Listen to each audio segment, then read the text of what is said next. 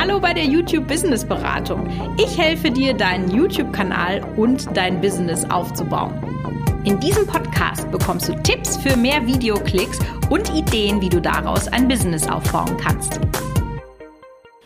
Ich freue mich, dass ihr wieder dabei seid bei, ja, ich könnte mir vorstellen, doch einer sehr persönlichen Folge der YouTube Business Beratung, weil ich wollte heute mal darüber sprechen, was so meine Fehler in den vergangenen elf Jahren, so kann man sagen, die ich jetzt YouTube mache, gewesen sind. Und die würde ich gerne mal an dich weitergeben, damit du die nämlich nicht mehr machen brauchst, weil das ist ja das Schöne, wenn einer gelernt hat, dass Beeren giftig sind, dann muss nicht noch einer sterben.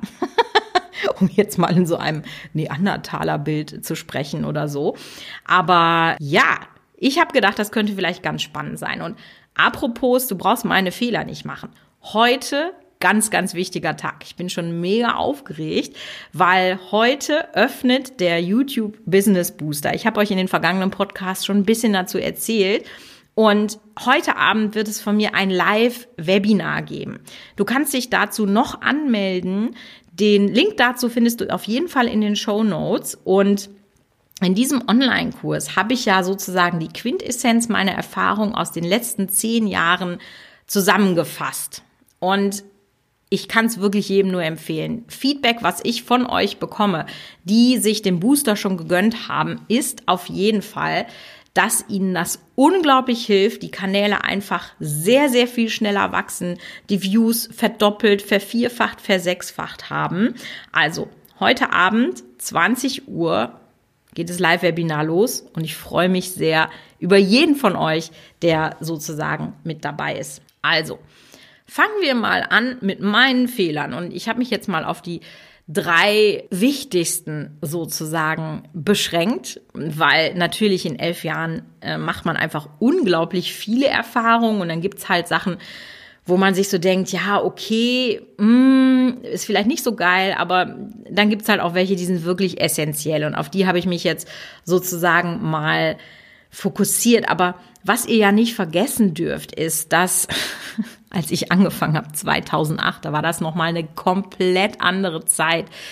Da gab es so Begriffe wie Influencer oder Social Media Marketing, das gab es alles noch nicht wir haben nicht wirklich gewusst, worauf wir uns da einlassen, wo das alles mal hingehen kann. Und wenn ich tatsächlich damals gewusst hätte, was ich heute mache, dass ich Leuten erzähle, wie sie ihren YouTube-Kanal verbessert hätten, ich, ich hätte den Leuten, glaube ich, einen Vogel gezeigt.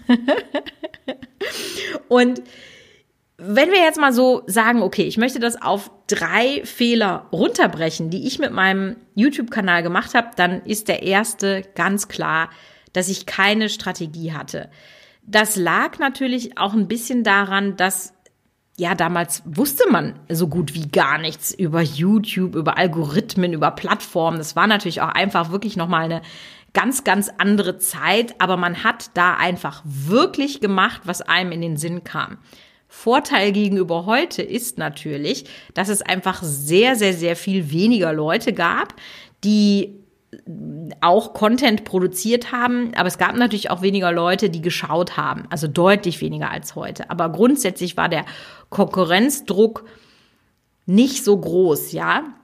Wenn du heute komplett ohne Strategie deinen Kanal aufziehst und das sind einfach verschiedene Dinge. Also erstmal, dass du dich positionierst, worüber möchtest du reden? Dann, was sind die Videos? Was ist meine Nische? Wie, wie sieht das aus? wie baue ich die Videos auf? Also du brauchst heute so, so, so viel mehr Know-how, um richtig gut durchzustarten, als es damals der Fall war. Und Strategie ist tatsächlich entscheidend und ich habe einfach damals wirklich gemacht. Aber ich weiß noch, es gibt so eine ganz kleine Anekdote. Und zwar, ich habe ja in meiner Zeit als Coco von Cosmo tatsächlich sehr, sehr viele YouTuber getroffen, mich mit denen unterhalten und ich weiß noch, das muss so ungefähr 2013 gewesen sein. Also da müsst ihr euch überlegen, da habe ich schon fünf Jahre YouTube gemacht und ich war erfolgreich. Ich hatte gute Klicks, ich habe ja mein Kosmetiklabel darauf aufgebaut und und und. Habt ihr ja vielleicht alles äh, schon mal gehört. Aber ich habe halt schon fünf Jahre YouTube gemacht und dann war ich bei einem Netflix-Event. Dann habe ich den Robert Hofmann getroffen. Fantastischer Kinokanal, gibt's auch heute noch. Richtig cooler Typ. Das war bei einem Netflix-Event. Und zwar zum Launch von der, ich glaube, damals war das die zweite Staffel von Orange is the New Black. Zu der Zeit war ich bei Studio 71 im Netzwerk und die hatten mich halt eingeladen, vorab so ein Event äh, da zu besuchen. Und das war richtig geil gemacht, weil die hatten in so einer ganz alten, abgerockten Location mal eben so eine Gefängniskulisse äh, nachgebaut. Und dann haben wir auch Essen bekommen. Das war auf so ja, Tabletts wie aus dem Krankenhaus oder halt wie aus dem Gefängnis. Wir hatten alle so orangene Overalls an, die Influencer und so. Es war richtig, richtig cool. Naja, auf, äh, dann habe ich mich an dem Abend mit äh, Robert das äh, ein bisschen länger unterhalten und da habe ich das erste Mal von SEO gehört. Also die Frau, die euch heute erzählt, wie wichtig das ist, habe fünf Jahre lang YouTube gemacht, ohne zu wissen, was es ist. Ja, ich habe das davor nie gemacht, nie. Ich war immer der Überzeugung, ich brauche ja nur guten Content machen. Mhm. Grundsätzlich ist das keine ganz verkehrte Annahme, aber ich glaube, ihr folgt mir lang genug, um ja, zu wissen, was ich da meine. Also vielen Dank, lieber Robert, weil das war ja, war es vielleicht sogar die Initialzündung, dass ich mich dann so richtig mit diesen ganzen Sachen auseinandergesetzt habe. Wäre cool eigentlich so. Ich weiß es nicht mehr. Ist einfach schon zu lange her.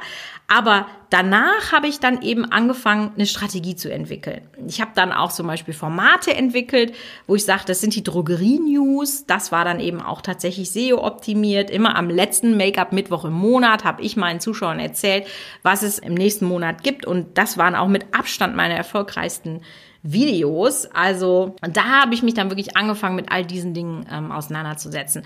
Und als ich dann natürlich meine Agentur, die NetzWG, gegründet habe, da bin ich so richtig krass abgegangen, was das Deep Dive in Analytics, in Algorithmen, in all diese Dinge, wovon ich auch, also du kannst mich heute wecken, nachts um drei, ich halte dir einen Fünf-Stunden-Vortrag, ja weil ich einfach so, so, so viel weiß. Also ich habe einfach alles analysiert, was ging.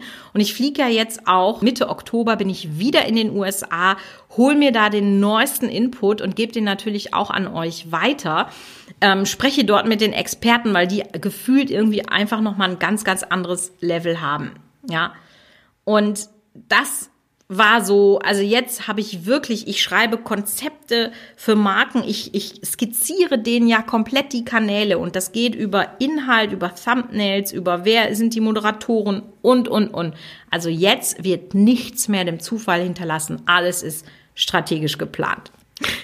Und ich weiß, wenn ich euch erzähle, was jetzt kommt, dann lacht ihr.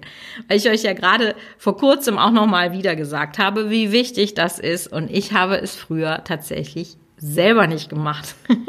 ich gebe euch jetzt zwei Sekunden Zeit, um zu raten, was es ist. Ja, ich habe nicht in die Analytics geschaut. Du hast das ganz genau geschätzt. Und ich sage ja immer, wer nicht in die Analytics schaut, hat verloren. Die Zahlen verraten euch so viel. Und so ist es auch. Und viele Sachen, die ich damals gemacht habe, hätte ich einfach nicht machen sollen, weil hätte eh nichts gebracht, so, ne? Andersrum, wenn ich viel früher, viel besser verstanden hätte, was funktioniert, dann hätte ich heute wahrscheinlich auch nicht auf dem Kanal 100.000 Abonnenten, sondern vielleicht sogar 200.000. Aber naja, das, äh, ja, war halt, war halt nicht meins zu der Zeit. Und deswegen das ist kein Hokuspokus. Hört euch sehr gerne nochmal die Podcast-Folge zu den Analytics an. Ich schreibe, euch, ich schreibe euch in die Show Notes rein, welche Nummer das ist, weil wir die jetzt durchnummeriert haben. Äh, dann müsst ihr nicht lange suchen. Das hilft euch auch SEO, da mache ich jetzt auch nochmal eine Podcast-Folge zu, ist wirklich mit die beste Wachstumsstrategie für ganz, ganz kleine Kanäle. Und wisst ihr, ich habe ja so ein Bild was ich doch immer mal wieder so bemühe, wenn man nicht in die Analytics schaut. Das ist so, als würdest du dir beide Hände vor die Augen legen. Also du fährst Auto und hast die Hände nicht am Lenkrad, sondern hältst sie vor deine Augen und hältst sie zu. Ja, wird ja kein Mensch machen, weil die Chance, dann einen Unfall zu bauen und nicht voranzukommen, die ist ja einfach riesig. Und genauso ist das eigentlich, wenn ihr nicht in eure YouTube Analytics guckt. Die Chance, dass es daneben geht, die ist halt einfach, ja, die ist halt einfach zu groß. Ja, und deswegen ähm, ist nicht, an die, nicht in die Analytics schauen eigentlich das gleiche wie blind Auto fahren. Und ja, fahrt einfach nicht blind euer Auto, euer Business. Guckt euch die Zahlen an, damit ihr wisst, was funktioniert und was nicht. So, und das Dritte, mit dem ich mich überhaupt nicht auseinandergesetzt habe, ist das, was erwartet das System von mir? Das hört sich jetzt so ein bisschen dystopisch an, ja, so 1984 äh, lässt grüßen, das böse, böse System, aber die meisten laden ja einfach nur ihre Videos hoch und machen sich gar keine Gedanken, was YouTube denn von einem will, ja. Wie funktioniert die Plattform? Was erwartet man von mir? Was will YouTube überhaupt? Das, das habe ich mich überhaupt nicht mit beschäftigt. Und ich denke, dass es vielleicht einigen von euch auch so geht. Und deswegen will ich jetzt vielleicht einfach nochmal euch das nochmal sagen, damit ihr das nochmal in den Kopf gehämmert bekommt. Also YouTube will ja, dass der Zuschauer möglichst lange auf der Plattform bleibt. Und daraufhin ist ja wirklich alles optimiert. Und jede Änderung, die ja bis zu 200 Mal im Jahr tatsächlich stattfindet. Meistens sind das nur sehr, sehr kleine, von denen wir gar nichts mitbekommen. Aber manchmal sind das halt auch sehr, sehr große. Und dann passiert halt richtig was im System. Dann müssen wir einfach darauf reagieren. Das ist, das ist völlig klar. Ja, wenn du nämlich einmal mit deinen Videos sozusagen im System drin bist oder das verstanden hast, ja, dann funktioniert dein Kanal. Und dann ist das auch so wie bei meinem Familie Spielmann Kanal, wo ich einfach innerhalb von zwei Jahren 19 Millionen Views gemacht habe. 19 Millionen Views, alle organisch. Ja, und ich denke, das ist ja auch dein Ziel. Also, wenn du mehr zu diesen Themen wissen möchtest, wie du einfach besser im System funktionieren kannst, dann war das jetzt hier so eine kleine Preview und viel mehr davon kannst du heute in meinem Live-Webinar lernen ähm, und natürlich auch in meinem Online-Kurs, der ab heute erhältlich ist. Wir haben richtig krasse Boni, die genau eure Probleme lösen. Schaut's dir sehr gerne im Webinar an. Anmeldung findest du in den Show Notes. Und dann würde ich sagen, sehen wir uns, und da sehen wir uns tatsächlich dann mal heute Abend beim Live-Webinar oder wir hören uns in der nächsten YouTube-Business-Beratung. Bis dahin.